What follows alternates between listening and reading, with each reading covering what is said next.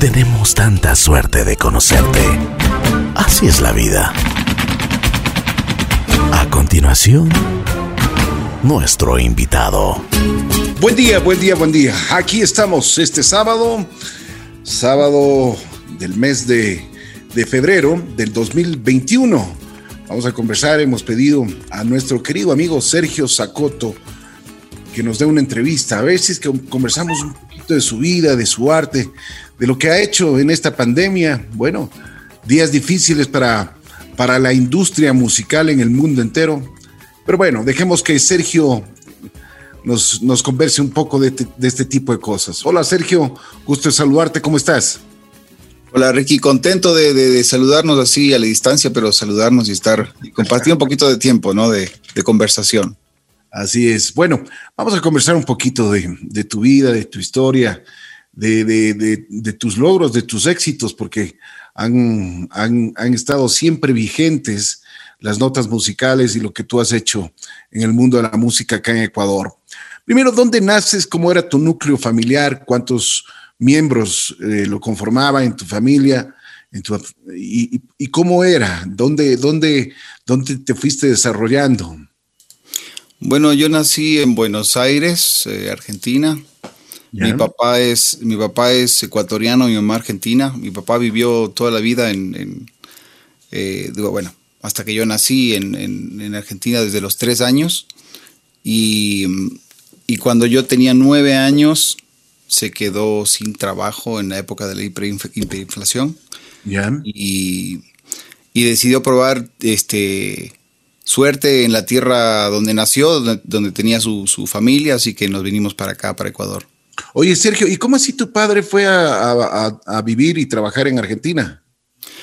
Mi abuelo salió de agregado cultural en la embajada ecuatoriana en la época de Velasco, en el último de, gobierno de Velasco Ibarra. Yeah. Y, y, mientras estaban allá, tuvo algún tipo de contratiempo. Eh, la historia, esas historias así que cuentan que en, en una cena, en una cena diplomática, él había estado medio despotricando en contra de Velasco Ibarra. Uh -huh. Entonces a, le llegó a los oídos de Velasco Ibarra, entonces lo que lo dejó sin trabajo, pero este estaban la familia todavía viviendo en, en Argentina y, y, no pudieron regresarse. Entonces se volvió él y les dijo, verán, yo voy a este, hacer arreglar unas cosas y los traigo. Pero nunca, nunca los llevó. Entonces no se volvió a Ecuador y los dejó allá. Y entonces mi abuela, la historia es que mi abuela empezó, o sea, al principio, bueno, sí le llegaba algo de plata, después empezó a, a bajar el flujo de, de, de dinero entonces eh, tuvo que ver cómo trabajaba, claro, ver qué hacía. Y nada, era, era una, imagínate, era una de esas este, señoras jóvenes de la sociedad quiteña de aquellas épocas, estamos hablando de los años 50, que no tenía idea, ¿no?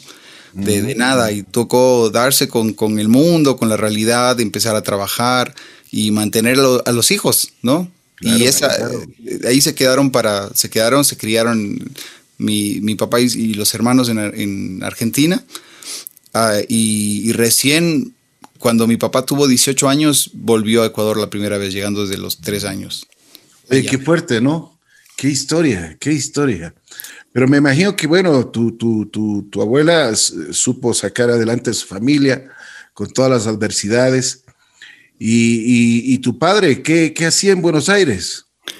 Bueno, mi papá en principio eh, estudió en un colegio técnico y, y, después hizo de todo, ¿no? Eh, en algún momento eh, trabajó en, en, fumigaciones, este, y de ahí, antes de volvernos, antes de venirnos de Ecuador, él trabajaba en la línea de producción de la General Motors.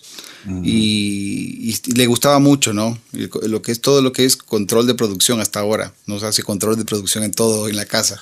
Entonces, eh, y, y, nada, pues en esa época eh, la devaluación esta extrema del, del, peso y eso tuvieron que más o menos la mitad de la, los obreros de la fábrica, de la gente que trabajaba en la fábrica, la, la despidieron y entre, entre ellos mi papá. Entonces se quedó sin trabajo y era una época muy complicada para trabajar en, en Argentina. Entonces eh, dijo, vamos a ver qué, qué, pasa en Ecuador. Vino aquí y empezó a meterse en, en, libros. Lo primero que encontró fue libros. Empezó a vender enciclopedias. Y en eso se quedó toda la vida. Qué bien, ¿no? Bueno, me, pero me, imagino que ahora ya no, ya ese negocio de enciclopedias, ya con oh, la tecnología cambió muchísimo, ¿no? Creo que los últimos 10 años, de, que, antes de que se jubile mi papá, fueron terribles para el negocio de, los libros, ¿no? Ya, ya, no era un negocio, ¿no? Ya le decíamos, papi, ya creo que esto no, no funciona, pero se aferró un tiempo más este, hasta que se jubiló. Claro. Bueno, a ver, Sergio, ¿qué te, qué te, qué te recomendaban tus padres cuando tú, tú eras pequeño? ¿Qué es lo que te motivaba en cuestión principios? ¿Qué es lo que te enseñaron en principios? Yo creo que lo más importante es, eh, y, mi papá nunca fue muy de adoctrinarnos, no, nunca fue de esa gente que te dice, a ver hijo, te voy a decir estas cosas de la vida, no, el ejemplo, ¿no? Mi papá era el ejemplo, o sea, siempre mucho cariño, pero pero nunca se metió en nuestras vidas a influirnos, a, mandarnos, a decir qué teníamos que hacer, pero, pero en cambio se lo veía a mi papá trabajar siempre, este, con todo, nunca paraba.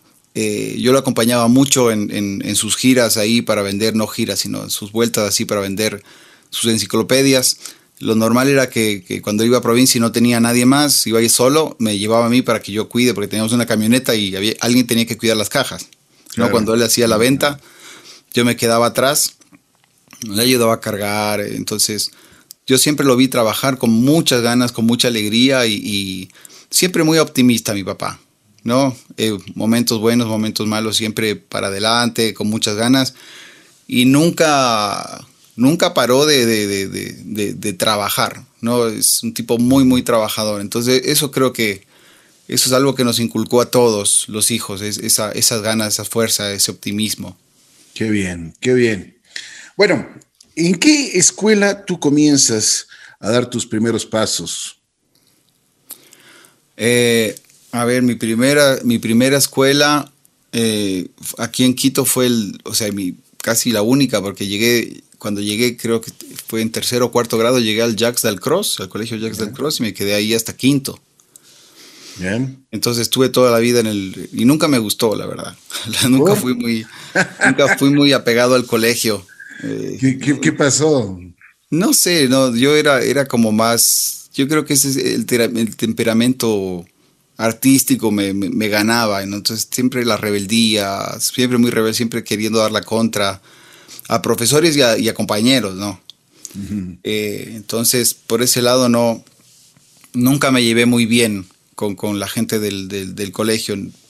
Este, hasta ahora hacen las reuniones de, compañeros y me llaman y yo no, logro, siento que no logro generar la conversación, ¿no? me siento parte de un grupo de, como de gente de afuera, ¿no? De gente que ve desde la vitrina lo que pasa en la sociedad, no, no me siento parte de. Eh, entonces, toda la vida fue ahí y, me fui, en, cuando terminé quinto curso, estaba en una época de rebeldía, pero salvaje, brutal. Y mis papás me, me dijeron que si, o sea, me propusieron porque sabían que siempre me gustaba todo lo que tenía que ver con la aventura, con las armas. Me dijeron, oye, ¿no quieres ir a, al ejército a hacer la conscripción en Argentina? Porque te podría, y me dijeron así, o sea, me, me la pintaron súper súper linda para que yo acceda. Me dijeron, verás, ¿qué tal? Porque puedes ir allá. Estás un ratito ahí en el ejército y aparte es como que vuelves a conocer el país donde naciste, este, como te relacionas con tu familia de Argentina, ¿qué te parece? Entonces yo dije, bueno, me pareció interesantísimo, ¿no? Y entonces me fui, terminando quinto curso, a hacer la conscripción. Fue un año y medio de una época súper, súper fuerte de eh, de inestabilidad política en Argentina, hubo, estuve en, levantamientos militares, fue una época así como que lo, menos parecido a Disney World fue, fue mi conscripción. Pero eh, me hizo, la verdad me hizo lo que soy ahora, me, el separarme de mi familia, el, toda esa adversidad, todo ese momento fuerte, me hizo en principio apreciar más todo lo que tenía en Ecuador, ¿no? Este, me, hizo, me hizo darme, eh, realizar que, realmente hasta ese momento de mi vida yo me sentía como una persona dividida. Sentía que tenía, que, era igual o capaz un poco más argentino que ecuatoriano, ¿no? Aún cuando me crié acá. Pero estando allá dije, no, yo me, sentí realmente lejos de mi patria, de mi hogar, de mi, de, mi entorno. Entonces volví convencido de quién era, de qué es lo que yo era. Y, me encontré con la música en el ejército también. Fue, fue la primera vez que dije, esto puede ser una forma de vida. Oye, y, una, una, cuestión, ¿cuándo es, te enamoras de la guitarra? La verdad que de la guitarra nunca me terminé de enamorar, más, o sea, más de la cantada. no, no, soy tan, tan guitarrista, ni, ni hasta ahora. Eh, pero, pero, o sea, en principio, en, me parece que fue en cuarto curso o quinto curso, tuve mi primera banda este, y empecé a cantar y, y me pareció lindísimo el escenario. En principio ir y subirme, subirme a un escenario, la primera vez fue en el colegio Dillon, con un grupo que se llamaba Tentative este, esa fue la primera vez que me subí a un escenario y fue una experiencia, pero increíble para mí. Eso es lo que te iba a preguntar. ¿Qué, qué pasó? ¿Estabas muy nervioso? Claro, estaba nerviosísimo, pero, pero es como soy yo. O sea, no sabía que era yo así, de esa forma. ¿no? Siempre llego nerviosísimo, pero el rato que subo al escenario digo, ah, ok, esto es mío. ¿no? Esto es, esto es ahí, ahí, sale, ahí sale la fiera. Claro, Claro, entonces es la primera vez que pasó eso, ¿no? Que me subí al escenario pero temblando y de repente dije, oh, esto está bien, esto sí lo puedo manejar, me gusta, la gente abajo, a ver, hagamos esto, oh, bien. Eh, y, ahí fue ya, me, recontra enamoré de, la posibilidad de hacer música, ¿no? Y después tuve algunos grupos muy eventuales, pero siempre lo vi como una cosa así como, ay, también podría tal vez tocar en un grupito. Pero ya cuando estuve en el ejército pasaba que que la gente ahí era, o sea, en principio llegué ecuatoriano, con acento ecuatoriano, a un entorno súper, súper argentino y súper popular, ¿no? Entonces eran chicos eh, de 18 años bastante más grandes y corpulentos que yo, que venían algunos de la villa, venían algunos de provincia, entonces la interacción era complicada, no era así como uno está acostumbrado acá, así como todo todo gentil, era una cosa un poquito más fuerte, había, había puñetes, había robos, había cosas fuertes. Este, y, de, y, me di cuenta que, o sea, que yo tenía que adaptarme y ver cómo, cómo llamaba la atención y cómo hacía amigos, porque si no me podía, me, me, podía pasar factura. Claro. De repente por ahí trabajando me puse a cantar y alguien me dijo, ah, y cántate esta otra. Entonces yo, bueno, me cantaba alguna, y entonces, ah, chévere, y cántate, y venía otra y me decía, cántate esta. Y me cantaba ahí, a capela, ¿no? Claro. Entonces, Oye, y en ese, tiempo, en ese tiempo, ¿qué canción era tu favorita? Eh, yo siempre escuché mucho Beatles, o sea, yo siempre fui fanático del pop. Eh, yo, yo era de esa gente que esperaba los sábados al, programa de este Soul Train de Osvaldo Segura. Ajá. me, me, gustaba ver veía ahí a, todo lo que pasaba en el pop de los, de los 80 me parecía increíble. Y hasta ahora me sigue gustando esa música, ¿no? Pero aparte de eso, mucho folclore por, mi mamá y mi papá, mucho tango. Eh, después mi papá acá en Ecuador escuchó muchísima, este, muchísima cumbia, salsa. Entonces yo siempre he tenido un arsenal grande, ¿no? Pero, pero creo que, que como persona si con algo me, relacioné súper bien desde chiquito fue con el pop, siempre. Entonces siempre, siempre me supe un montón de canciones. Y eso, eso, me, eso me sirvió para, para, como para poder engraciarme con estos chicos y, cuando ya estaba engraciado y ya tenía mi, espacio, yo me, me, di cuenta que yo era del grupo de gente, era el que cantaba, ¿no?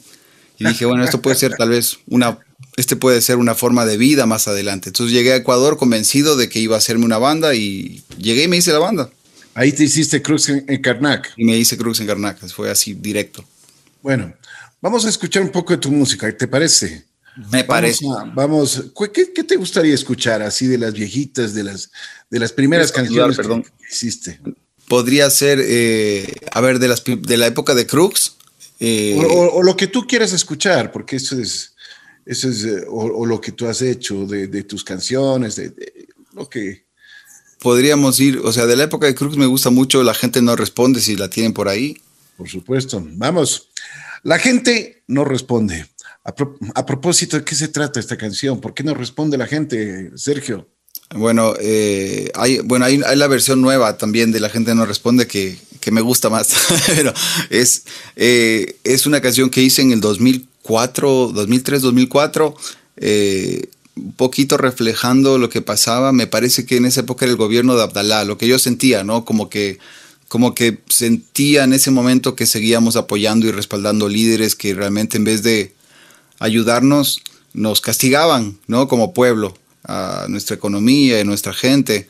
Eh, y, traté de narrarlo en mi forma y en mi óptica, ¿no? Y, ahora que estoy haciendo el disco eh, El Uno Vuelve, que sigo haciéndolo hace como tres años, el disco más largo de la historia, este, el disco pandémico, me puse a revisar la canción y realmente me, me llamó la atención mucho que básicamente parece que fuera hecha para esta época.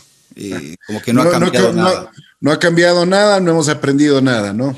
No, no, no, seguimos tropezando con los mismos problemas, pero muy, muy, muy parecidos. Es, exactamente lo mismo. Entonces, eh, le cambié un par de palabras. O sea, cambié, por ejemplo, la, la canción original tenía la palabra diputados y la cambié por asambleístas y dos, tres cositas más porque quise que, esté absolutamente actual, ¿no? Para poder compartir y de repente con esas palabras quizás despertar una u otra mente este, entre mis seguidores. Entonces compartí eso recién y, lo volví a compartir antes de las elecciones, que, que, era lo que... Así es. Me pareció que era importante.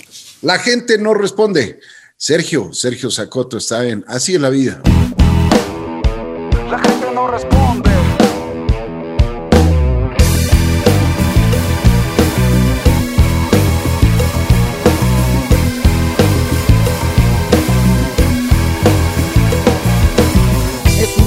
lo que está pasando, lo que acontece aquí en mi país, en una tierra de naciones, de tradiciones, en un resumen de sudamericanos, encontramos unidos en un abismo sin fin, porque mediocres y falsos nos consideran festín. Tendría que acabar, tendrían que marchar, debería llegar a un fin, pero la gente no responde, no responde, la gente no responde.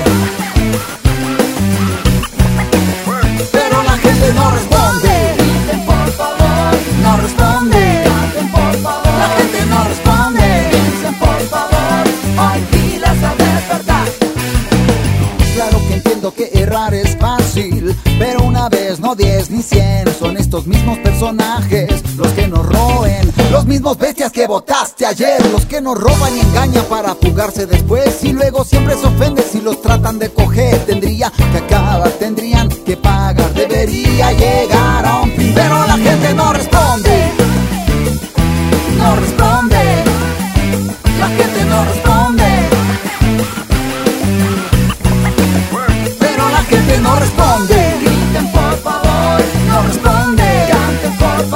favor,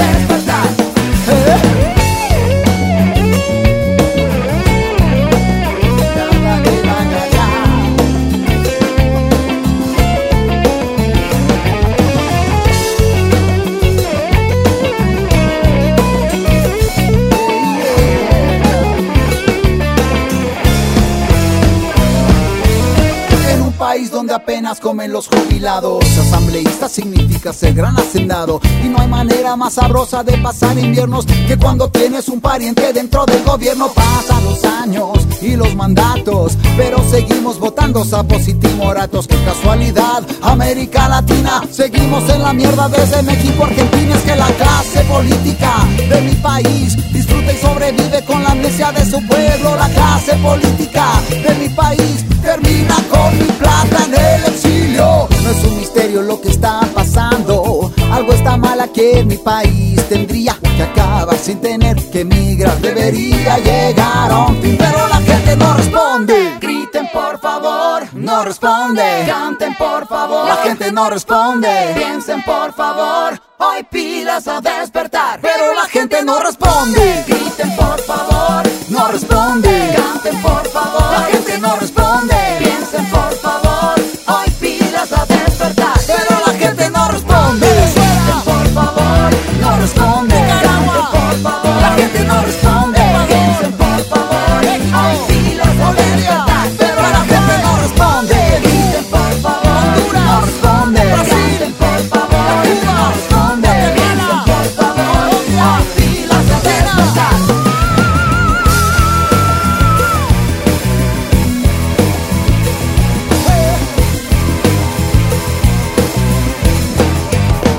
Sergio, después, ¿qué haces la banda? Primero, ¿por qué Crux en Karnak? Yo creo que esa es una de las preguntas que, siempre te la habrán hecho. Fue muy, eh, eh, siempre me hacen y eh, porque es así el nombre bastante, bastante rimbombante, ¿no? Y no, no, no, no se ajusta a ningún tipo de, criterio a menos que tenga una explicación. Y, realmente es porque, porque nació de una casualidad. O sea, el nombre lo, lo hice yo cuando estábamos eh, el día previo al, primer show, me acuerdo que estábamos, el, que era baterista en esa época, eh, el que era guitarrista, que después fue bajista de Tercer Mundo, Pablo, Moro, que, Pablo Mora, que es hasta ahora mi, compadre, y yo, porque mi hermano se había roto el brazo y no podía, no podía tocar. Entonces estábamos los tres eh, en la casa de Pablo, de la abuela de Pablo Mora, y, y no teníamos nombre, y al día siguiente teníamos el show. Entonces había la enciclopedia Balsar. Sacamos un montón de tomos de la enciclopedia Balsar y empezamos a ver nombres y de repente salió este William Crooks, salió Karnak, salió un montón de cosas eh, muy así, este, sin ningún tipo de sentido y empezamos a unir palabra con palabra y nos gustó eh, William Crooks con Karnak. No, Crooks es el inventor de la luz fluorescente y Karnak un templo en Egipto. Entonces le pusimos el nombre eh, Guillermo Crux visita Karnak. Ese fue el nombre original de, la banda. Y así creo que nos duró dos shows porque la gente se... no sabía, muy largo. Estaba muy largo. Y después le pusimos, le dijimos, aquí tenemos Guillermo, aquí tenemos Crux en Karnak, listo. Ahí quedó, Crux en Karnak. Oye, yo me acuerdo de ustedes cuando llegaron en La Bruja por primera vez llegaron con un cassette y que, era, que tenían ahí la caperuza. Esa canción pegó, pero la gente se volvió loca con la caperuza, ¿no? Creo que fue la primera vez que había un grupo así pop.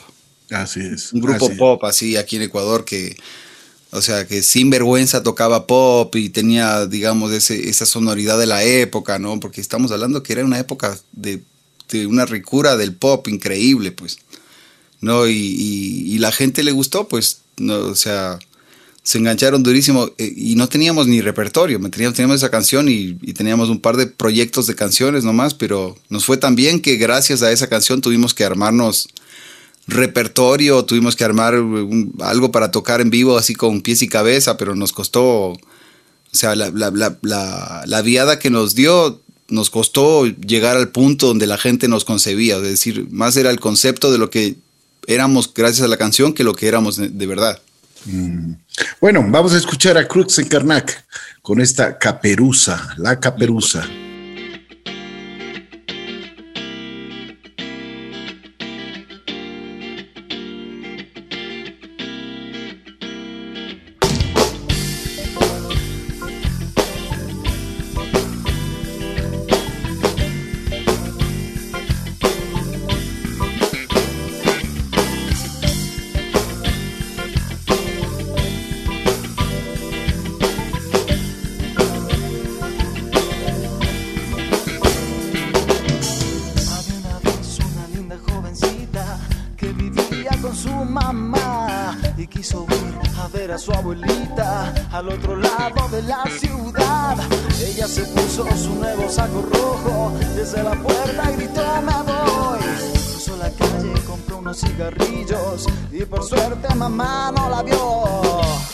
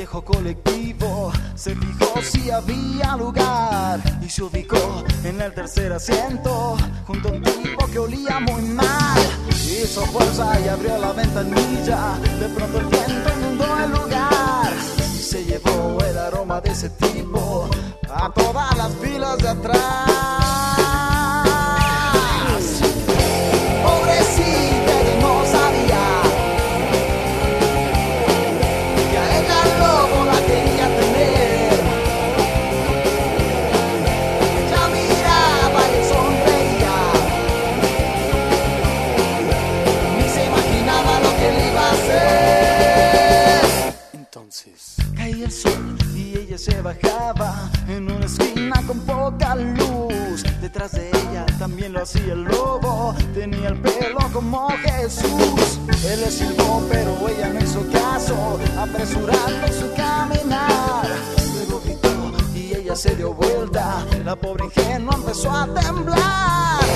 Pobrecita, yo no sabía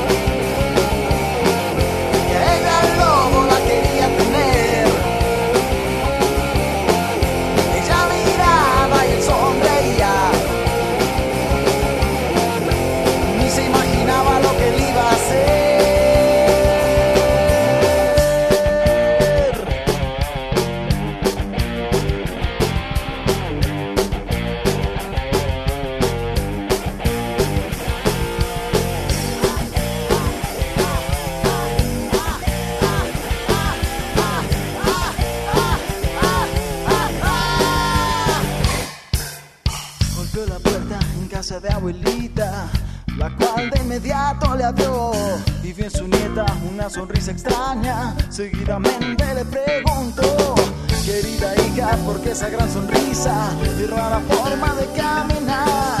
No contestó, pero le guiñó el ojo y la duda brotó en el lugar. Pobrecita, yo ya sabía.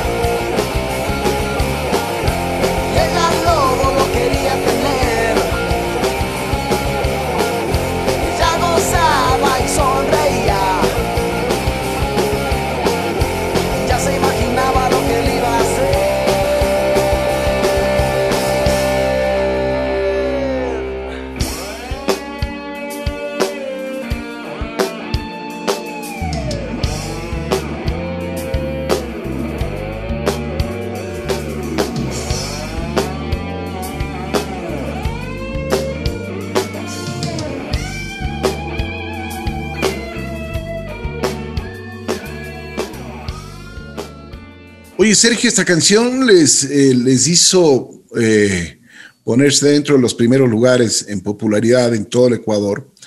Y también les dio la oportunidad de llevarse una estatuilla, me acuerdo clarísimo. Ustedes se llevaron una estatuilla como el mejor grupo, la revelación de ese año. Pues la gente, la gente se quedó maravillada de, de lo que ustedes estaban haciendo. Después de esto, ¿qué pasó? ¿Cómo, ¿Cómo ustedes reaccionaron? ¿Cómo fueron creciendo?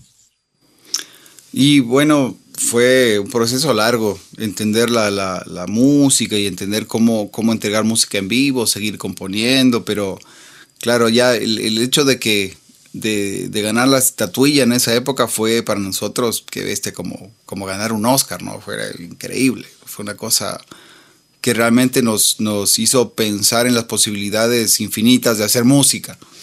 Así que nos juntamos y seguimos trabajando, seguimos armando canciones, este, vino, vino el contrato con, primero el contrato con Fediscos, donde no sé por qué razón no incluimos la caperuza, hicimos cuatro, un, mix de cuatro y no incluimos la caperuza, me imagino que era para poder tener más música este, afuera.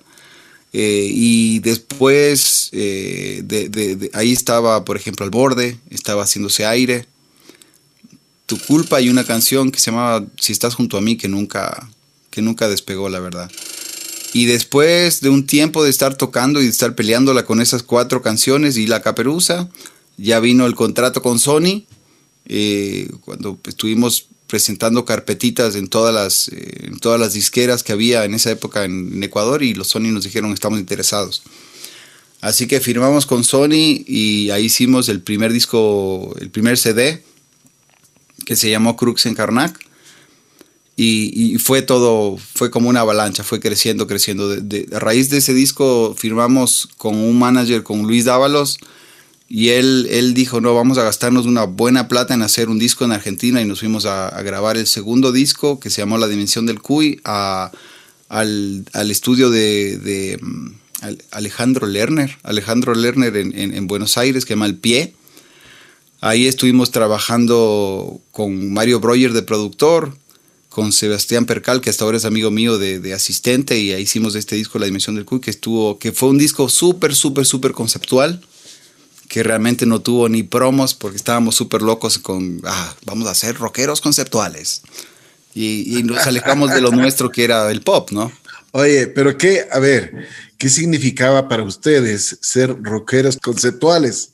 Era esa música que solo escuchaban tres personas, en, no sé, en la oscuridad de su habitación. ¿Y por qué se les metió eso? Porque estaba súper de moda. O sea, acá en Ecuador había, había un montón de prejuicio para el pop. ¿no? Te decían, ah, pero vos no eres rockero. Entonces, como si no eras rockero, no eras buen, no eras un buen músico, no, no, no valía la pena tu material. Y nos metimos en ese juego, la verdad. No queríamos formar parte del círculo musical académico o elegante o, reconocido. Entonces, no, no, vamos a hacer. Entonces hicimos este disco que no sé cuánta plata se gastó Luis Dávalos, pero se gastó un billetazazazo. Eh, y la verdad no tuvo ni un promo. Sí tocamos un montón, eso sí. O sea, no teníamos. ese disco no tuvo material para, para sonar en radio pero con ese disco giramos un montón, tocamos un montón por todas partes porque estaba esta cuestión del rock muy, muy fuerte. Y eso nos dio, o sea, sí, nos hizo ganar alguna plata y alguna, digamos, solidez escénica tocando por todo lado. Hicimos un lanzamiento en el, en el, en el Teatro Bolívar antes de que se queme. Pero no fue culpa nuestra, pero fue unos días antes de que se queme el Teatro Bolívar. Oye, Sergio, ¿te parece si escuchamos al borde? De una. Vamos. Crux en Karnak, la voz de Sergio Zacoto, que lo tenemos invitado hoy en la mañana, quien así es la vida. Al borde del fracaso, a un paso de tu amor, me va pasando el tiempo llegando desde el cielo un reloj de sol. Tan lejos de la vida, tan cerca de tu voz. Apoyado en mis rodillas, llenándome de astillas desesperación, porque quiero desamarrarme de todos mis males, desapareciendo mi tonto corazón. Debo convencerme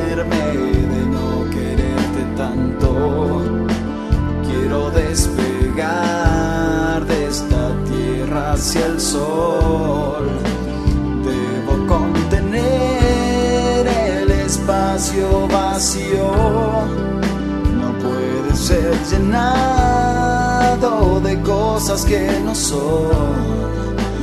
Debo convencerme de no quererte tanto al borde del fracaso.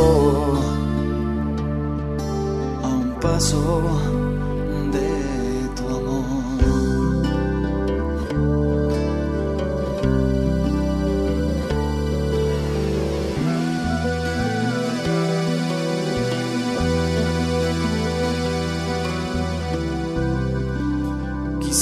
que encendieras mi luz en tu interior. Como un incendio al viento, quemándote por dentro, yo puedo hacerlo. Si puedo convencerte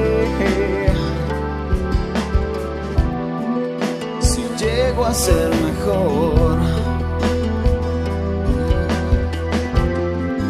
Seamos como hermanos, como ángeles alados, en busca de su Dios.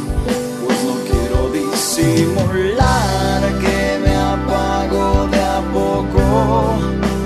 Tengo que expresar lo que llevo en mi interior se derrumba empujado por el tuyo al borde del fracaso y tan lejos de tu voz. Quiero que me obligues a no quererte tanto, cerrándome los ojos cuando llegues al sol. No puedo estar viviendo tantas ilusiones al borde del fracaso. A un paso, porque quiero desamarrarme de todos mis males, desapareciendo mi tonto corazón. Debo convencerme despegar de esta tierra hacia el sol. Debo contener el espacio vacío. No puede ser llenado de cosas que no son. Debo convencerme de no quererte tanto al borde del fracaso y tan lejos de tu voz, pues no quiero disimular que me apago de a poco.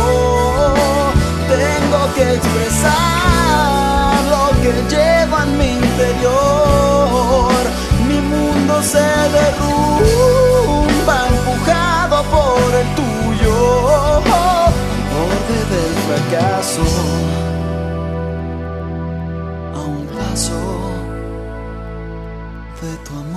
Qué recuerdos, ¿no? Me imagino que también comenzaron, bueno, ya con, con- con las grabaciones estas que tú dices y, y- y ser rockeros conceptuales. Eh, comenzaron ya las giras, ¿no? Ya, Ya ya, estaban. ya estaban, eh, me imagino que les, ya les llamaban de- desde distintos lados. Desde el primer disco ya empezamos a dar vueltas. Eh, y, me parece que en la primera, el primer disco ya nos fuimos a nos fuimos a tocar en Rock al Parque. Eso, eso también nos sirvió mucho para solidificar la cuestión escénica, ¿no? La, me acuerdo que la primera vez que, que- que subimos a un, a un concierto así, o que yo me sentí ante un público ajeno a mí, eh, fue, o sea, yo me fui con un repertorio que había trabajado acá con el público ecuatoriano, ¿no? Entonces cuando llegué al público internacional, la gente no entendió nada, o sea, era, era como que no, realmente no estaba acorde a lo que estaba pasando en el festival, nuestro repertorio, la forma de, de comunicar, no, no eran las canciones en sí, o era la forma de comunicar las canciones. Entonces, la- tocamos dos veces, la primera vez nos fue muy mal. El- o sea, hasta un par de bus hubo. uh. Eh, entonces yo me quedé muy, muy dolido. Y durante el festival, antes de tocar, habíamos visto tocar a todos tus muertos, a los babasónicos, a Maldita Vecindad, ¿quién más? Había un montón de gente buenísima en ese show. Un, eh, grupo chileno que se llama, va, no me acuerdo ahora, pero había unos, unas bandazas. Eh, y dije, después del show, primero salí derrotado, me fui a querer meter la cabeza abajo de, de las cobijas en el hotel, pero después en la cena les dije, vean muchachos, vamos a hacer una cosa, eh, voy a cambiar el orden de repertorio y vamos a cambiar todas las partes, vamos a buscar lo que, lo que hicieron estos babasónicos, en esta parte vamos a hacer acá. Lo que hizo Maldita Vecindad en esta parte vamos a hacer acá. Lo que hizo tal en tal, no sé qué, vamos a hacer acá. Vamos a hablar como hizo este y vamos a hacer como hizo este. Entonces agarré y todo lo que había visto que produjo este movimiento en la gente, lo metí ese rato al show, que era la mañana siguiente, o sea, como impro- súper improvisado. Y nos fuimos al segundo show con todo, con ese experimento. Y de repente la gente reventó. Nos fue súper bien. Nos fue súper bien. Con las mismas canciones, ¿no? Solamente es, es- es saber cómo se usan las canciones, dónde se ponen las canciones y qué se dice entre tema y tema, básicamente. Entonces fue muy, muy positivo para, para nosotros y para mí eh, el, el- el ir y, y- tener ese primero, ese chascazo en el, en- en el festival porque nos enseñó a armar un show de otra forma. Entonces llegamos súper fortalecidos a trabajar Ecuador ya con todo ese conocimiento y, y- y realmente ese fue como el comienzo de, de lo que es mi, mi escena ¿no? actual. Mi, o sea, ese fue como la universidad inmediata de un día y al ot- de- desde que llegamos de Ecuador empezó a crecer, a crecer, a crecer y se, y se armó ya una, una escena mucho más sólida. Ya, pero ¿cuál era la diferencia? ¿Qué pasó en el primer show? O sea, les fue mal, pero ¿cuál era la, la, diferencia, o sea, la que pesaba? Básicamente lo que, lo que hice yo fue cambiar mi forma de, de comunicarme con la gente, de la, la forma de, de, pedirles interacción. Eh, cambiamos el orden de las canciones para tener cosas más fuertes al principio y al final. Eh, hicimos mucha más improvisación. O sea, dejamos solos más largos, este, metimos una parte donde había un solo largo de bajo, un solo largo de guitarra. O sea, fuimos así como que metiendo cosas para, para divertir a la gente fuera de las canciones, ¿no? O sea, las canciones son como con el mecanismo en el cual eh, la gente se identifica con uno, pero lo que pasa en las canciones es lo que la divierte. ¿No? Y si estás hablando de un público que nunca escuchó tus canciones, que estás, o sea, tienes que, primero tienes que divertirlos para que te paren bola. Eso creo que fue la, el, cambio. Entonces, desde ahí en más, eh, nos dedicamos eh, siempre a, hacer que la gente se entretenga, ¿no? A ser entertainers aparte de músicos. Oye, las giras desgastan. Eh, me imagino que ya el, convivir mucho tiempo, el estar ya metidos en un mismo vehículo, en, bueno, estar concentrados, digamos, para los shows y todo ese tipo de cosas. Eh, siempre pasa factura a los grupos. ¿Les pasó a ustedes eso? Sí, no creo que tanto, más bien yo creo que cuando estábamos, eh, cuando estábamos interactuando podía haber algún altercado así como, como de familia, como de hermanos, que suele pasar, ¿no? Cuando gente que está muy, muy junta mucho tiempo, eh, de repente hay estos factores personales que, o, digamos, o, de, de, forma de ser que pueden generar problemas, pero eran todos rescatables. El problema sobre todo era en la parte creativa que teníamos, que, como que yo sentía que estábamos atrapados en, un, en una especie de loop, seguíamos haciendo lo mismo y no, no, no pasaba nada, no, no había grandes retos, no había grande, gran crecimiento, estábamos haciendo lo mismo todo el tiempo. Entonces, como no hay un crecimiento gigante, digamos, eh, ni en lo económico, ni, ni en la cuestión de, popularidad, para mí el crecimiento tiene que ir en lo musical. O yo siempre, para mí me, parece que, que, si estás creciendo, si estás caminando en la música, todo lo demás como que como que se acopla, ¿no? O es vivible, o es, este, o es resistible.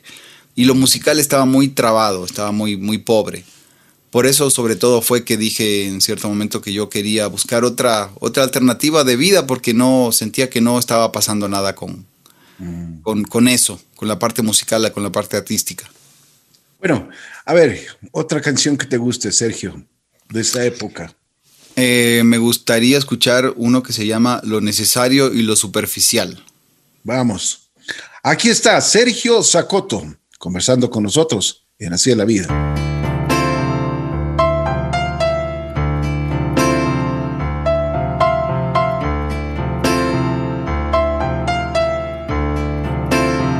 Desde que morí, nadie me recuerda.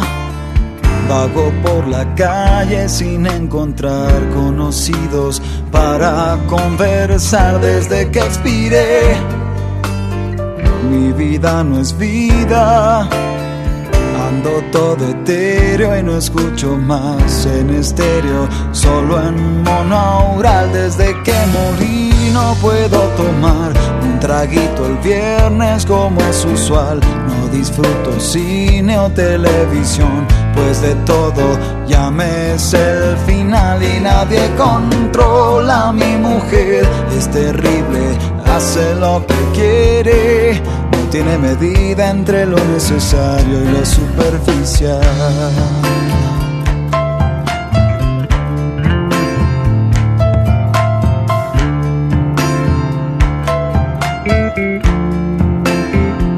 Desde el funeral. No pasan los días, recorro mis pasos andando ya sin zapatos, solo un alma más desde que caí. No he comido nada, ando sorprendido con mi escasez de apetito. Debe ser normal desde que morí no puedo fumar, no más nicotina en el más allá. Lo siento, deseos en lo carnal, aunque a veces me gusta espiar y mis hijos no me piensan más, ni siquiera día de difuntos. No tienen medida entre lo necesario y lo superficial.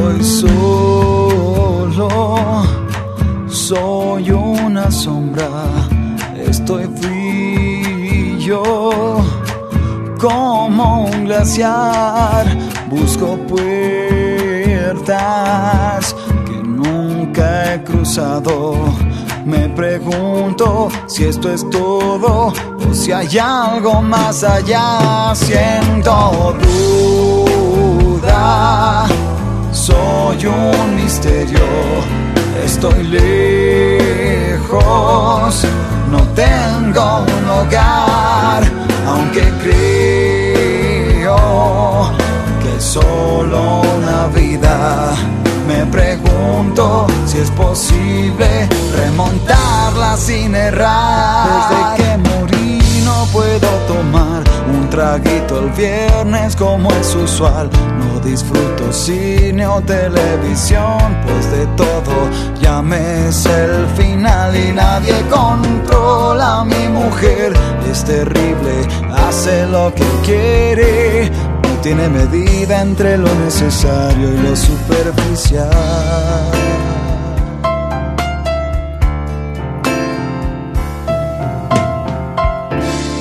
Bueno, después de que termina Crux, eh, había muchos rumores que se habían peleado, que bueno, que no se podían ni ver, pero tú muchísimas veces aclaraste y lo hiciste muy, muy inteligentemente, muy políticamente, de que fue una etapa y que simplemente lo que tú andes, lo que tú decías es que necesitabas crecer.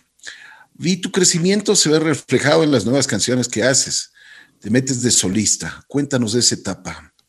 Bueno, es, eh, es, es, una etapa normal de, de, de, desarrollo como artista, ¿no? O sea, ya llegó un momento que trabajar con las mismas personas de la misma forma eh, ya como que le quitaba un poco de gracia a, la búsqueda, al desarrollo, entonces sentía que necesitaba algo diferente. No sabía exactamente qué es lo que quería, ¿no? Sabía que no estaba contento como como parte de una banda. Entonces lo que decidí es darme un tiempo para pensar, para ver, saber qué, qué es lo que quería. En algún punto dije, capaz que lo que pasa es que no, que, no tengo que tocar. Capaz que lo mío es ser productor. Entonces dejé a un lado, terminé la banda y me dediqué, me dediqué solo a producir, ¿no? Y estuve más o menos unos siete meses solo produciendo, sin ningún tipo de interés en otra cosa, hasta que dije, no, ya extraño, extraño el escenario, extraño componer, extraño trabajar mi música. Entonces ahí empecé a hacer canciones eh, y poquito a poco eh, empecé a, tocar de vuelta y fue las primeras veces fueron fuertes, fueron eh, duras porque no porque fueron muchos años de, de, tocar en banda, ¿no? Fueron como 17 años o algo así de, de tocar en banda, entonces subirme solo a un escenario fue, fue extraño fue extraño y no, y no lo sabía manejar al principio. Necesitaba tener los músicos cerca, necesitaba apoyarme en los demás. Y es diferente porque un músico que, que, que, que uno lo contrata para tocar tiene una actitud muy diferente y una, y una entrega con el público muy diferente a lo que es un, un integrante de una banda, ¿no? Se le puede, se le puede exigir hasta cierto punto, pero ellos están, la, la, el deber con ellos es para contigo y con la canción. Así. Pero no le puedes decir, ah, pero vuélvete al lado con el escenario. Eso ya es una cuestión de personalidad. ¿No? O sea, Oye, algo para que la gente se divierta. Eso no se puede. Oye, pero tú, tú, ¿cómo? O sea, me imagino que fue un cambio eh, de, cuando estabas con la banda, te sentías muy seguro, sabías cómo hacías, sabías incluso cómo te movías, cómo estabas escénicamente. Cuando llegas a estar solo en el escenario, pues me imagino que la tensión en ti aumenta, la preocupación por muchas cosas también aumentan. Eh, me imagino que te diste un poco de tiempo para, para ir superando cosa, cosa por cosa, ¿no? O sea, la verdad que, como es Ecuador, uno, uno aprende en el escenario. O sea, la primera vez que toqué me fue muy mal. el primer show que tuve de solista, me acuerdo que cuando terminábamos la última, la última canción, la gente gritaba, era un colegio de Quito, y la gente gritaba, Audi, Audi. ya querían no te puedo creer. Audi, ah, ya querían que venga el Audi que cerraba. no, no, Fue, horrible, pues ya bajé derrotadísimo de ese show. Y fue, fui encontrando la, la sonoridad, la forma, pero me parece que, como que el punto donde, el, momento donde me di cuenta de, qué es lo que pasaba, fue un show que tuve por Tulcán, en el Coliseo de Tulcán era un show en el cual era un show de pistas, ¿no? En ahora ya no hago eso, pero en esa época estaba haciendo shows con pistas también. Y entonces era el, el Coliseo ahí lleno de gente el escenario gigante y, me toca cantar, ¿no? Entonces estaba en medio del escenario que lo veía para mí era como estar en, el puntito blanco de la cancha del fútbol de la mitad, me sentía que estaba, que estaba todo vacío, ¿no? Era cantando y de repente me acuerdo que llega la parte del solo de guitarra eh, y yo lo que hacía normalmente con la banda es que en ese momento era como el momento donde bajaba un poquito la tensión y de, lo que estaba haciendo, me relajaba un poco, tomaba un vaso de agua. Eh, entonces llega el solo de la guitarra en la pista y automáticamente me doy la vuelta a recoger una botella de agua que tenía, ¿no? Entonces, por el reojo, de, de reojo veo la pantalla gigante y en la pantalla gigante lo que estaba enfocado era mi trasero. O sea, me habían enfocado a mí, dado la vuelta, agarrando la botella de agua. Es que no había nada más en el escenario. Entonces era mi trasero y veo así fue el momento de la revelación de que me estaban enfocando el trasero. Y digo, miércoles, no, hay, no me puedo dar la vuelta. No hay nadie más. Estoy solo. O sea, tengo que, tengo que, hasta en el momento del solo, todo el rato tengo que estar fronteando, tengo que estar haciendo, este, comunicándome con la gente. Ese fue el momento que dije, ok, esto es absolutamente diferente. Así es. y ahí, y ahí fui, fui variando de a poquito la, la forma de, de, comunicarme con la gente. Este, tiene mucho que ver con los músicos con los cuales tocas, ¿no? Llega un punto donde, donde ya consigues músicos con los cuales tienes 100% de confianza en lo musical, entonces simplemente te dedicas a, comunicar en la parte en, la parte artística, ¿no? Entonces estás ahí cantando, estás comunicando, estás este, eh, entregando fuerza, energía, música y los y en cambio los, los, intérpretes de los instrumentos están dedicados a que la canción esté bien, sonando bien atrás tuyo. Bueno, en ese tiempo, ¿qué canción? Vamos a escuchar algo de Sergio ya como solista. ¿Qué canción te parece, Sergio? Eh, tu casa podría ser. Vamos, Sergio Sacoto.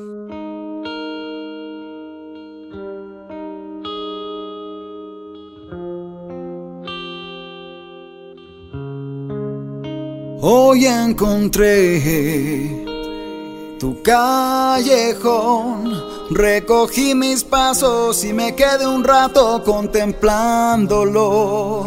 Luego volví a caminar, viendo con sorpresa que tu vieja casa ya no existe más, ya no hay más jardín. Y se fue el balcón donde hace mil años juré amor eterno y pedí tu perdón. No hay más ventanal, ni el viejo sillón, donde recostados en días nublados conversábamos de todo.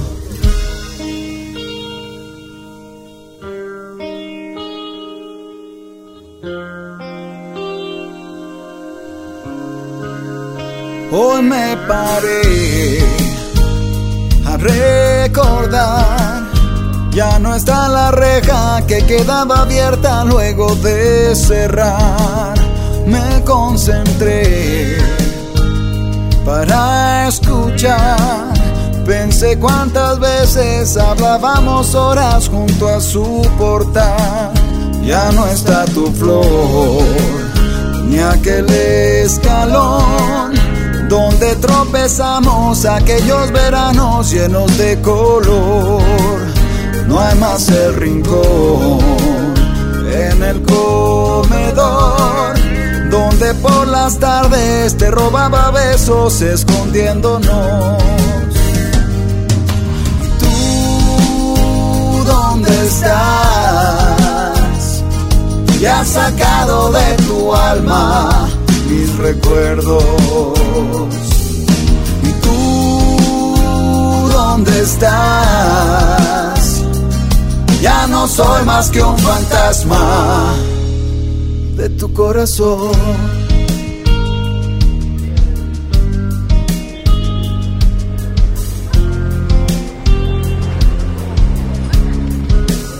Hoy deambulé por tu cordón, buscando las huellas de mañanas bellas en tu habitación. Me sofoqué bajo este sol, pero esa ventana por la que alumbraba desapareció. Ya no hay el cajón de aquel velador donde los recuerdos de nuestros momentos sepultábamos, ni el televisor de nuestra pasión gritaba a un costado sin que le prestemos nada de atención. ¿Y tú dónde estás? Ya sacado de tu alma mis recuerdos. ¿Y tú dónde estás? Ya no soy más que un fantasma de tu corazón.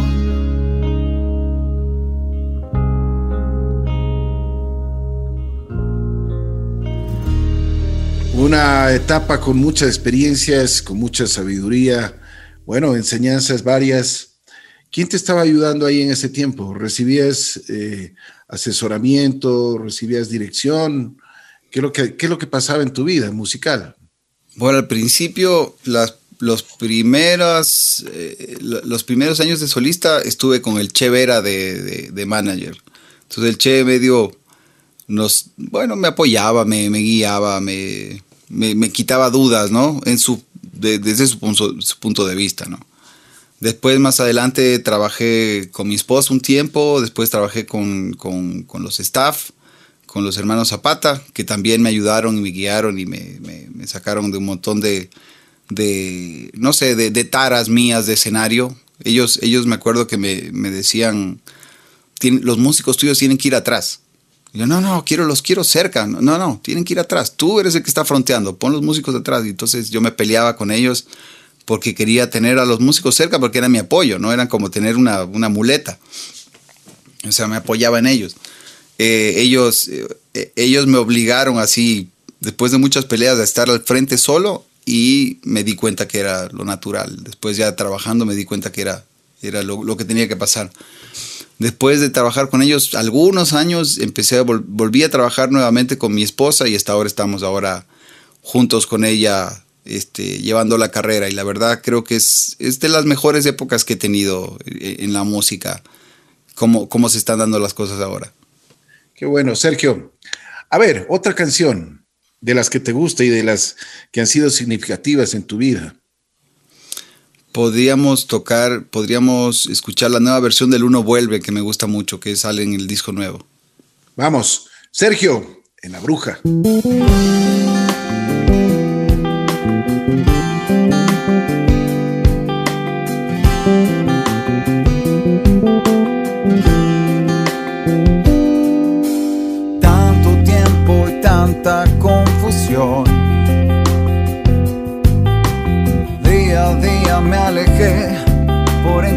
La perfección.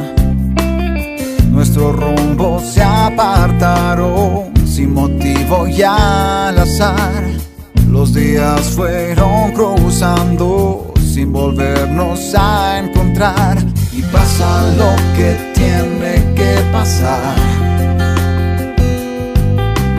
contemplarnos a lo lejos sin podernos ya tocar. La vida sigue su curso, lo pasado ya pasó, pero ya el mismo discurso fue perdiendo su valor y nunca comprendí por qué razón. Pero sabía que algún día volvería tu corazón.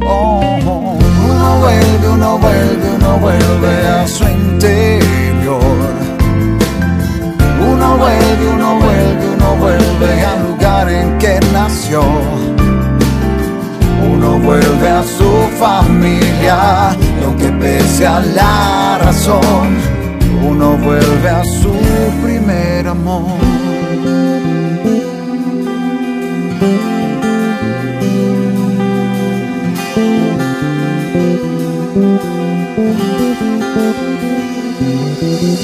Víctimas de la tranquilidad. Todo lógico y seguro no podía ser verdad. Simplemente se acabaron los senderos que buscar. Los días fueron pasando sin volvernos a encontrar y nunca comprendí qué razón. nunca comprendí por qué razón. Pero sabía que algún día volvería tu corazón. Uno vuelve, uno vuelve, uno vuelve a su interior. Uno vuelve, uno vuelve, uno vuelve al lugar en que nació uno vuelve a su familia y aunque pese a la razón, uno vuelve a su primer amor. Uno vuelve, uno vuelve, uno vuelve a su interior. Uno vuelve, uno vuelve, uno vuelve al lugar en que nació. lugar en que nació. Uno vuelve a su familia y aunque pese a la razón uno vuelve a su primer amor.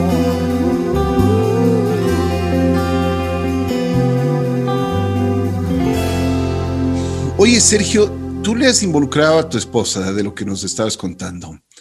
Eh, ¿Cómo va esa relación? ¿No ha habido desgaste? La primera vez que tocamos, que, tocamos juntos, que trabajamos juntos, fue, fue más complicado, la verdad. Debe haber sido porque mi hija era más chiquita, eh, porque mi carrera no estaba tan sólida en esa época tal vez. Entonces sí generaba un montón de contradicciones entre nosotros. Me acuerdo que en un momento, eh, en, una cena, en una cena, un almuerzo, mi hija chiquita nos dijo, solo hablan de trabajo y fue como para nosotros un despertar, fue así como, bueno, creo que tenemos que dedicarnos más tiempo a hablar de, de cosas de la familia, ¿no? No, no, no tanto de trabajo. Este, y bueno, muchos años no trabajamos juntos y ahora cuando, cuando me separé de, de, los staff, eh, Eleonora se ofreció, me dijo, eh, trabajemos, veamos cómo nos va y ahí decidimos. Y la verdad que como nunca las cosas empezaron a fluir bien, bien, bien, creo que tenemos un punto de madurez en el cual podemos, podemos hacer las dos cosas con tranquilidad. Y, ha sido una época de, mucho crecimiento, de muchas cosas positivas, eh, en las cuales eh, el apoyo de ella hace, hace que todo, todo fluya mejor, la verdad. Qué bueno, me alegro muchísimo. A ver, Sergio, después, ¿cómo sigue avanzando tu carrera? ¿Cuáles son las proyecciones que tenías? Porque me imagino que también llegaron ya los contratos, ¿no? Y contratos buenos, porque te veíamos en publicidades, en la televisión, eh, te, daban la, responsabilidad de llevar marcas, marcas de prestigio mundial. Bueno, el hecho de, el hecho de, estar en la preferencia de la gente siempre como que abre puertas en, en ese sentido, ¿no? Siempre hay hay marcas, este, tiene mucho que ver con la, gestión de los managers también, ¿no? y, el hecho de que, de que uno tenga una, una, presencia como sana, ¿no? Porque hay gente muy, muy conocida que también tiene una forma de accionar con el público que, hace que sea difícil para las marcas poder confiar, ¿no? O sea, estar tranquilo, estar limpio, no tener novedades este, de abuso de, alcohol, drogas, problemas. Entonces, eso, eso hace que las marcas estén más tranquilas con, con uno, ¿no?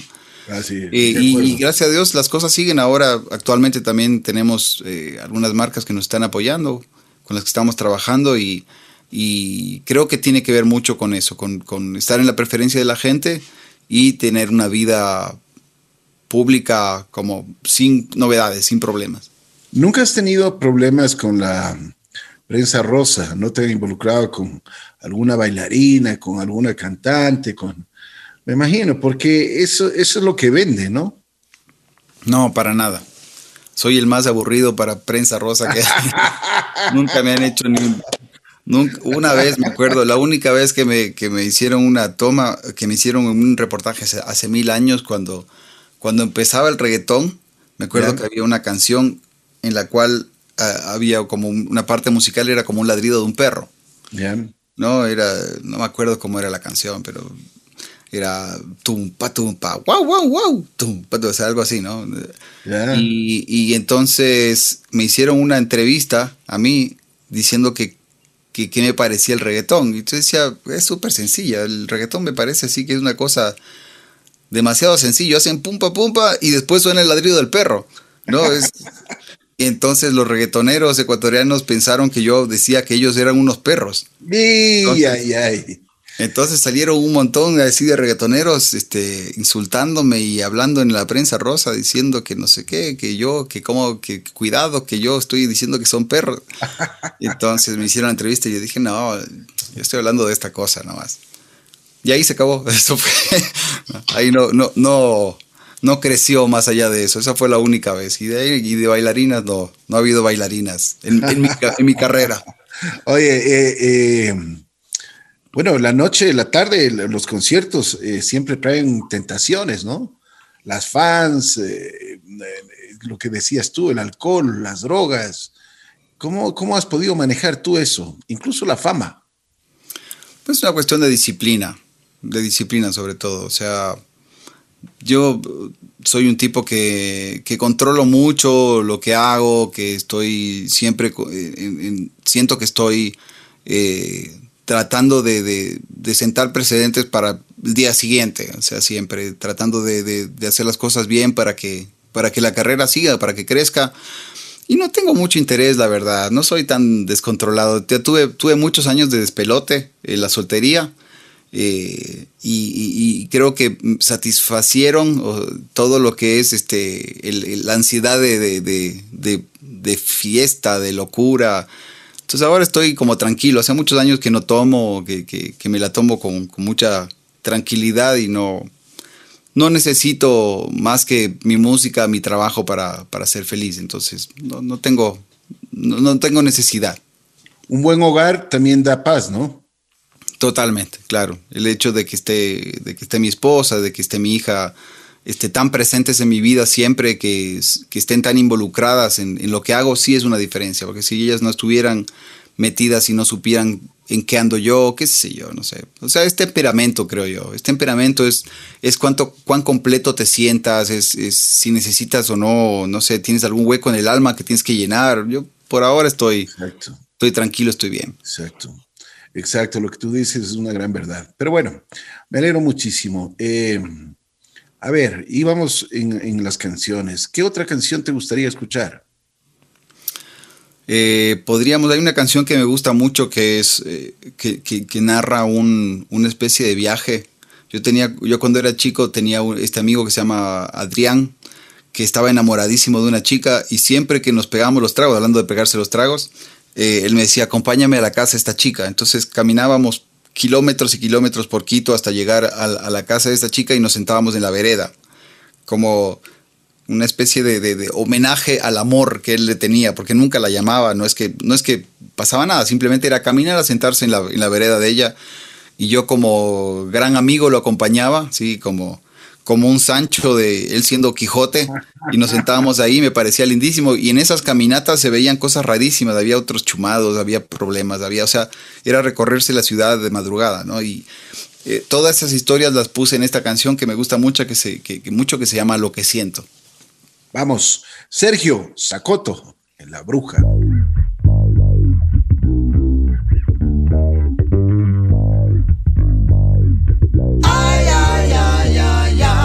Comienza la noche las marionetas se juntan en el vaho de las discotecas que combinan sus sonidos urbanos vanos ofreciendo un no sé qué que nos falta a los humanos. Y con ese ritmo absurdo me pongo a andar destilándome en violencia, soledad y lujuria. Un delirio arrasador anidando mi interior lastimando, creciendo sin medida arrebatándome la vida lentamente va pasando. Frente a mis ojos que están fijos en un vaso de licor bendito embrutecedor martillando mi cabeza quitando el blanco y negro y convirtiendo en el color. Y son horas, segundos, minutos, siglos desde el último momento que te vi cuando tus ojos se posaron en los míos sin luna, sin sol Solo silencio entre nosotros. Quiero reír, llorar, no puedo respirar, correr a ti, decirte lo que siento, regalarte mi corazón, sin más explicación, sin dudar más, darte mi aliento. Quiero reír, llorar, no puedo respirar, correr a ti, decirte lo que siento, regalarte mi corazón, sin más explicación, sin dudar más, darte mi aliento. El discurso de mi agonía, resistiéndome el entorno y su letanía, y me doy cuenta que la música no es más que tambores primitivos retumbando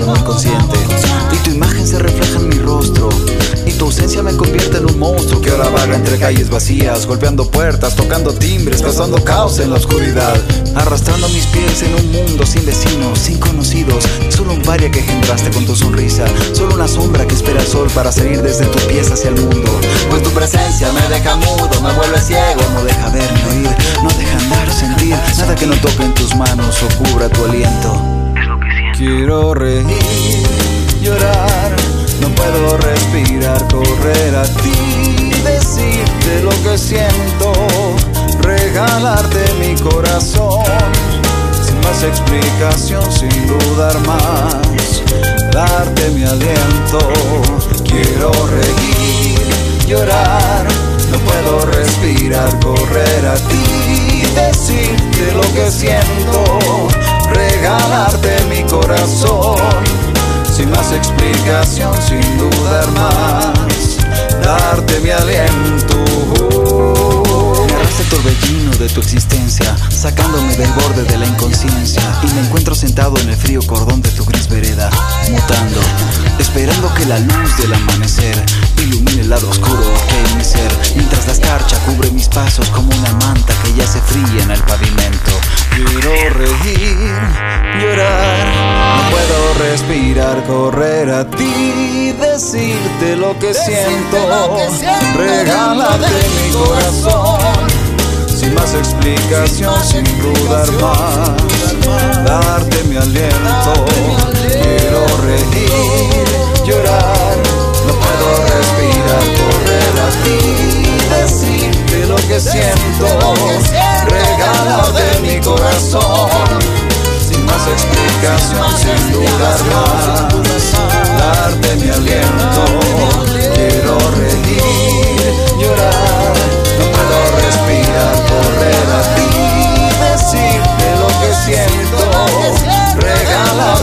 corazón, sin más explicación, sin dudar más, darte mi aliento.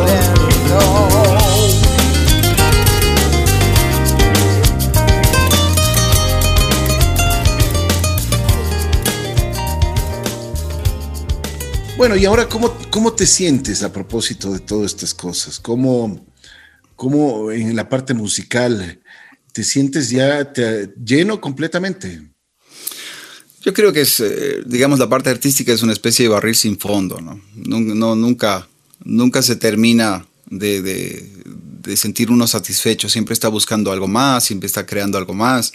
Eh, siento que estoy muy satisfecho con lo que está pasando, pero simplemente es, un, es una satisfacción este, te- temporal. Pronto voy a sentirme otra vez que necesito buscar algo más. Eh, la época de la, de la pandemia me ha servido para encontrar un montón de cosas interesantes de mi carrera, para conectarme con la gente de otra forma. Eh, se, ha- llegado un público nuevo o sea, es, raro de, entender, pero eh, ha crecido mi, la cantidad de gente con la que tengo contacto en este tiempo por el hecho de estar eh, comunicándome solo por redes, ¿no? Entonces se ha, multiplicado la gente que me sigue, eh, lo que me sirve para hacer shows este, de streaming, para los incentivo también a apoyarnos en, en, todas las, todos los proyectos, todas las cosas, en escuchar las canciones.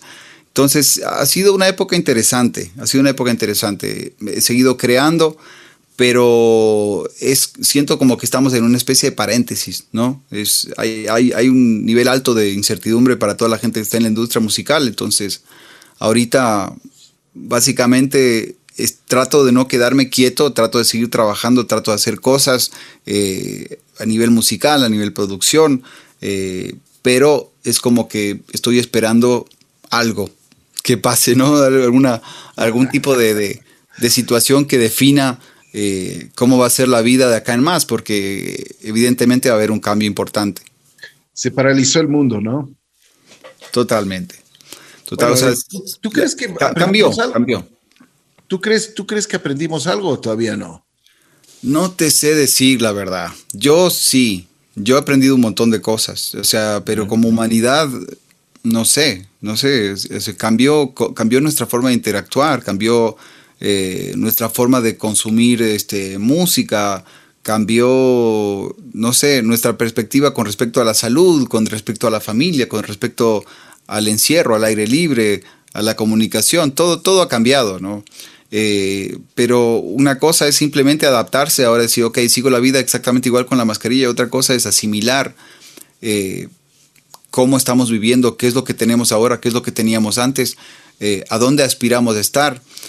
Pero eso ya es, no sé, de cada persona. Es complicado, es complicado decir qué es lo que va a pasar, porque todo en este momento es un nivel de incertidumbre terrible. Más aún con la cuestión política del Ecuador que nos hace sentir a todos como totalmente desamparados ahorita. Bueno, esa es, esa es una, yo te digo, realmente qué desilusión en, muchísimas cosas, ¿no? Un país maravilloso, rico, con gente, gente amable, gente buena, pero que los, la, clase política no, no llega, no llega, no, da, no, no les da la talla. Yo mm, he pensado muchas veces en que eh, debería ser la clase política diferente en este país, dejarse de insultos, ser más unidos, pensar en el país, más que nada. Oye, a propósito, ¿qué, te pareció que Juan Fernando Velasco ha estado de, candidato presidencial? Me parece que, está en todo su derecho, ¿no? De tener aspiraciones fuera de la música. O sea, me, parece que, es como, como, como excesiva eh, la forma en la cual la gente reaccionó. O sea, no digo que es que yo, que yo crea en Juan Fernando como político, o sea, lo que digo es que él tiene todo el derecho del mundo de ser lo que quiera hacer. O sea, Si, si, pueden doctores aspirar a la presidencia, si pueden abogados, ¿por qué no puede un músico? O sea, es un tipo, si es un tipo que tiene todos los, no, me acuerdo qué es lo que, cuál es lo, que piden, si es este secundaria o, universidad. Como, es que no piden absolutamente nada. No, no es que pidan, no es que hay unos, nada, entonces, además, además de que yo, y, un paréntesis en esto, Sergio, yo considero que eh, ser músico es una carrera, eh, es como ser un doctor, como ser una, un abogado, como ser un arquitecto. Es una carrera que, que hoy por hoy necesitas estudiar mucho, eh, prepararte todos los días. La tecnología cambia, yo creo que en esta, en esta profesión la tecnología cambia muchísimo. Entonces tienes que estar al día. No es una cosa fácil, ¿no? Absolutamente, no, no es, y, más si es que eres una persona que funcionaste en la música, si lograste cosas importantes, es que algo estás haciendo bien, o sea, eh, de repente, si te pones a ver, eh, nuevamente, no es, no es que estoy apoyando Estoy siendo abogado del diablo ahorita. Eh, si te pones a ver, Juan Fernando ha representado muy bien Ecuador muchas más veces que un montón de gente que aspira a la presidencia del Ecuador, de otra gente que estaba con él, que nunca representó al Ecuador y nunca lo hizo quedar bien. Entonces, yo creo que él tiene todo el derecho del mundo de, de, querer ser lo que él quiere hacer. Y de lo mismo diría si es que quisiera ser, qué sé yo, o sea, cuando, cuando, cuando fue presidente de SAIS me pareció que está muy bien, este de ministro me pareció muy bien. Esas son las, las aspiraciones de él. Él es una persona que no, que, que, no le es suficiente o, o, o, simplemente la música es una faceta del, del, todo que es él. Entonces él tiene el derecho de hacer lo que quiera. No, no creo que hay que agredirlo ni, ni, ni menospreciarlo, menos aún por ser músico. Él, él sabrá qué es lo que quiere de su vida y, me parece que, que, está muy bien. Eh, yo, yo la verdad, eh, yo no lo voté a Juan Fernando. Yo tenía otro tipo de criterio con respecto a la conducción del país, sobre todo por la línea política, la, la línea de pensamiento y de ideología, ¿no? Pero, pero yo creo que, que, que está muy bien que, que él lo haga que, y, y creo que, que, no tiene ningún tipo de, de, de, lógica atacar a una persona por su profesión. Me parece que no está bien. ¿Tú te, te irías a la política o no? No, no. Me no. imagino que tuviste alguna vez propuestas, ¿no? O sea, sí, alguna vez, alguna cosa, pero no, no, no, yo soy un tipo que, yo soy músico, no, yo soy músico, yo tengo tanto que hacer, tengo tanto que descubrir de mi carrera, de mi profesión. No me, o sea, hacer cualquier otra cosa te quitaría un montón de tiempo. Y, y, si lo, lo, hiciera sería por, por la parte económica, o sea, no, entonces no, no, no es algo que, que, que, me motive ni que, ni que me llene, no, no, yo no lo haría. Oye, Sergio, eh, ¿qué va a pasar en la parte musical, en la parte de los conciertos? Estamos esperando las vacunas, pero con ansiedad. Todos estamos esperando, no sé, o sea, como se están dando las, la, la, en Ecuador, lo de las vacunas, eh, ayer escuché un pronóstico, una persona que decía, bueno, si siguen con el nivel de vacunación que hay hasta ahora, nos vacunan a todos en tres años. Claro. O sea, claro. por la cantidad de vacunas. Tres años es una barbaridad. O sea, ¿cuánta sí. gente se queda en la calle de la industria en tres años? No sé qué va a pasar. No, y, está, y está la industria más que golpeada, Sergio. En todo el mundo. Llevamos un año y, y, y definitivamente yo he estado hablando con productores, con gente de otros países y dicen, oye, ya nos estamos, o sea, ya estamos terminando nuestros ahorros. Claro. Ya estamos con las justas, o sea, ya no, ya no podemos más.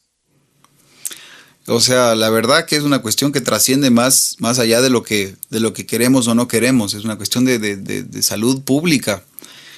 Y no, no te sé decir exactamente qué esperar. O sea, por eso te decía, justamente ahorita es un momento de incertidumbre para todos los que estamos en la, en la industria musical, que decimos, esperamos que nos den una señal para saber para dónde correr, porque hay todas las ganas del mundo de trabajar, de hacer shows, de, de, de, tocar, de comunicar música a la gente.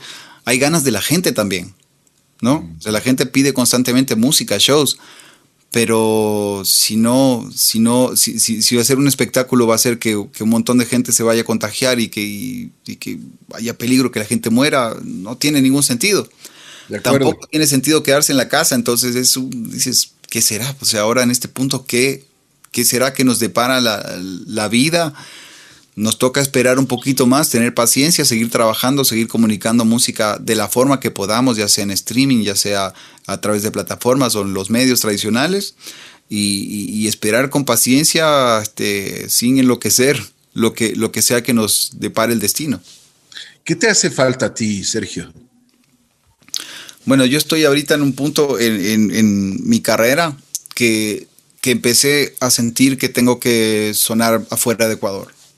Ahorita es el punto donde digo, bueno, que okay, yo siento que he hecho un montón de cosas buenas y que he logrado muchas cosas chéveres con el público de Ecuador y siento que tengo que sonar más afuera, ¿no? Tengo que empezar a tener más comunicación con la gente de afuera de Ecuador. Eh, y, a través de las redes se está dando de a poquito, ¿no? Despacito, pero se está dando. Eh, y, me satisface mucho cada vez que un, nuevo seguidor de, de, fuera de Ecuador me comenta algo este, con respecto a la música, me hace sentir que estoy caminando hacia donde necesito caminar ahora. E, eso es lo que quiero, llegar con mi música fuera del Ecuador y, tener un público más amplio. Una cosa, Sergio, ¿tú crees que todavía los medios tradicionales, llámese prensa, radio, televisión, todavía están eh, vigentes en el público o, crees que ya las redes sociales sobrepasaron eso? Para un músico, ojo, para A ver, yo, yo tus creo. Yo creo que en este punto, eh, en cierto rango generacional, la- los medios tradicionales tienen todavía un montón de influencia, pero en otro, en otra juventud, en cierta gente ya no tanto. ¿no? O sea, ahora las redes es más, eh, digamos, en, en- en los nuevos consumidores, eh, las redes tienen más incidencia que, que- que los medios tradicionales. Pero no, no consideras de que las famosas redes, así como son buenas y positivas en muchos casos, también dañan eh, y, dañan imágenes y no se vuelven a recuperar tan fácilmente. O sea, tienen un montón de pros y un montón de contras, ¿no? Pero mi, mi digamos, mi forma de ver eh, de lo que, lo que pasa ahora con, la- con los chicos, con la juventud, es que esa es su televisión, esa es su radio. Las redes son, son la forma en la cual ellos se comunican y reciben información. Eh, y sea bueno, sea malo, esa es la forma de comunicar eh, para, para si quieres llegar a esa, a esa gente, ¿no? Eh, no sé si es que vaya a cambiar, no sé si es que vaya a cambiar en la medida que vayan creciendo, porque hay un montón de factores que son que son importantes, como el- lo que dicen el déficit de atención, por ejemplo, ¿no? Y la red es tan inmediata y es tan rápida, eh, o sea, a mí me llama mucho la atención fenómenos como el TikTok, por ejemplo, porque yo nunca pensé que, que a alguien le podía interesar algo así de 15 segundos, ¿no? O sea, 15 segundos es nada, pero en esos 15 segundos eh, los chicos están ahí concentrados, metidos y van pasando de TikTok en TikTok y están en eso. Eso es, eso les entretiene más que ver un programa de televisión. Es asombroso, ¿no? Pero tiene mucho que ver con la forma de consumir información ahora, de, la inmediatez, de, la falta de atención. Es algo que tiene que ver con la sociedad y con y con y, hacia dónde nos está llevando la, forma de, comunicación de redes. Pero ahora es, es todo tan nuevo, todo tan nuevo que, que no sabemos cómo va a consumir este, información esa gente en 10 años. Así es. De acuerdo. Sergio, ¿te arrepientes de algo? Me arrepiento de, de muy poco, la verdad. O sea, momentos y cositas, palabras, enojos, metidas de pata, eh, cositas que uno hace, ¿no? Siempre, digamos que eh, una, una de las cosas, este, uno de los puntos más flacos que tengo yo es mi bocota. Muchas veces he dicho tonteras que me han salido de no sé dónde, ¿no?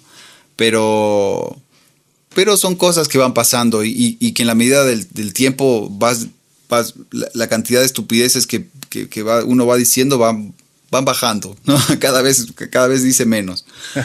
Eh, pero es, es muy normal en el crecimiento, en la vida. Eh, la verdad no, no hay nada en particular, más de algunas cositas o haber quedado mal con personas o haber hecho cositas, de haber dicho cosas, pero nada que diga eh, debido a muerte, ¿no? Cosas que, que podían haber sido mejor en algún punto de la vida. Así es, así es. Bueno, Sergio, te quiero agradecer muchísimo. Muy gentil, eh, gracias por haber aceptado conversar con nosotros en Así la Vida. Gracias por abrirte. Yo considero que siempre tú has sido una persona directa, ah, has sido muy amable, pero como tú dices, o sea, también la boca a veces traiciona, pero siempre eh, has sido una persona ecuánime y que ha hecho bien las cosas. Te deseo lo mejor, como siempre, que tengas una, una vida musical larga, porque eres muy talentoso, considero que eres una de las personas más talentosas que existe aquí en el país. Lo he dicho eh, dentro y fuera de, de, los micrófonos. Te deseo lo mejor, que, que, sigas avanzando en todos tus proyectos, que algún momento me encantaría escucharte en algún país eh, y, y, estoy seguro que lo vas a hacer. Escucharte y, y, que, las, y que las personas aprecien y valoren tu, tu, tu música, tu arte. Muchas gracias, Ricky. La verdad que este, siempre es un placer hablar contigo y el cariño y el, y el, respeto es, es, mutuo. También se te quiere y se te respeta mucho y siempre es un placer, un placer pasar tiempo contigo. Muchas gracias. Gracias, Sergio. ¿Qué canción, con qué canción terminamos? Eh, ¿Qué podría ser? Eh, algo de lo nuevo, podría ser, eh, ya que me voy, escuchemos Ándate a Cancún. Oye, esa te salió del alma, ¿no? Está bien, claro. Ya- Ese, ese es buenísimo. ahí me mandan ¿cuántas-. ¿Te imaginas cuántas veces han- habrán dedicado esa canción? Uy, muchísimas. Ah. Estas bien dedicables. En mi tiempo decían, ándate al Congo.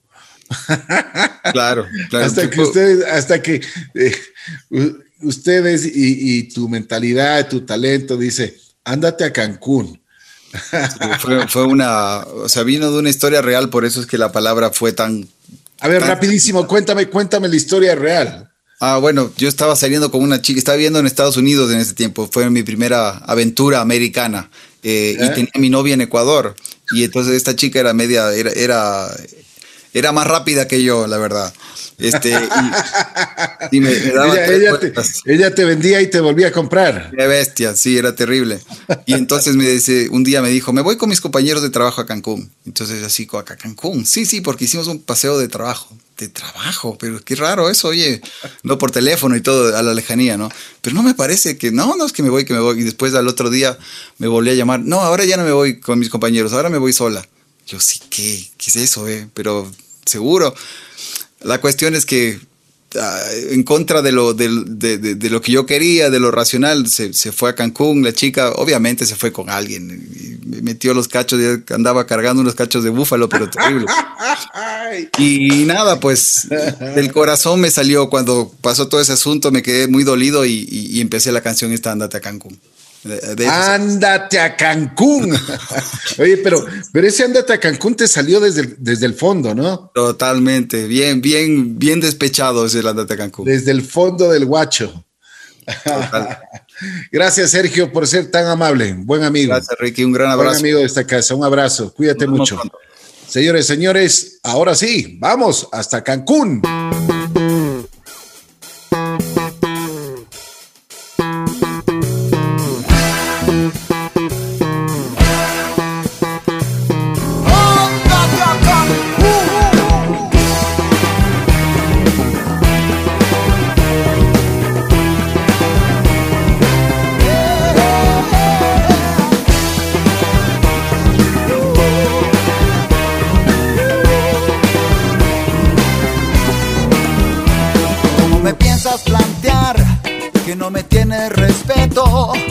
Me piensas plantear que no me tienes respeto? Si solo pienso en el hecho y empiezo todo a temblar.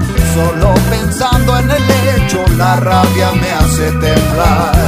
Yo aquí sumido en mis penas, sin plata ni para el bus. Yo aquí sumido en mis penas, sin plata ni para el bus. Debías de estar conmigo y no paseando en Cancún. Debías sufrir conmigo y no surfear en Cancún.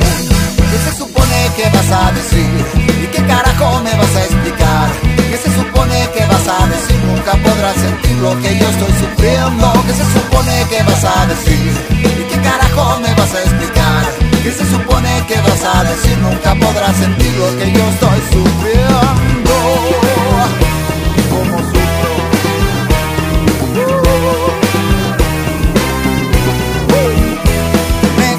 compraste con caricias y enloquecí con tus besos. Me compraste con caricias y enloquecí con tus besos. Pero si no te comportas, tendrás que afrontar los hechos.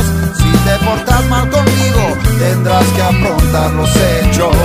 Si te permito mentirme, es porque te complementa. Si te permito mentirme, es porque te complementa. Que adentro traigo tormenta. Óyeme bien, niña rica, que traigo más que tormenta. ¿Qué se supone que vas a decir? ¿Y qué carajo me vas a explicar? ¿Qué se supone que vas a decir? Nunca podrás sentir lo que yo estoy sufriendo. ¿Qué se supone que vas a decir? ¿Y qué carajo me vas a explicar? ¿Qué se supone que vas a decir? Nunca podrás sentir lo que yo estoy sufriendo.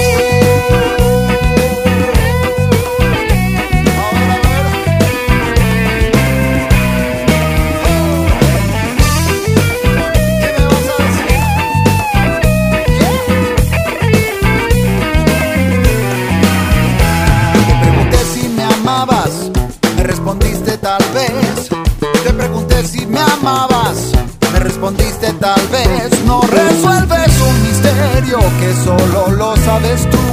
Pero si en verdad me no hubiese ido a Cancún. ¿Qué se supone que vas a decir? ¿Qué carajo me vas a explicar?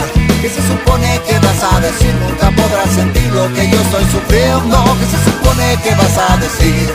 ¿Y qué carajo me vas a explicar? ¿Qué se supone que vas a decir? Nunca podrás sentir lo que yo estoy sufriendo. Thank you.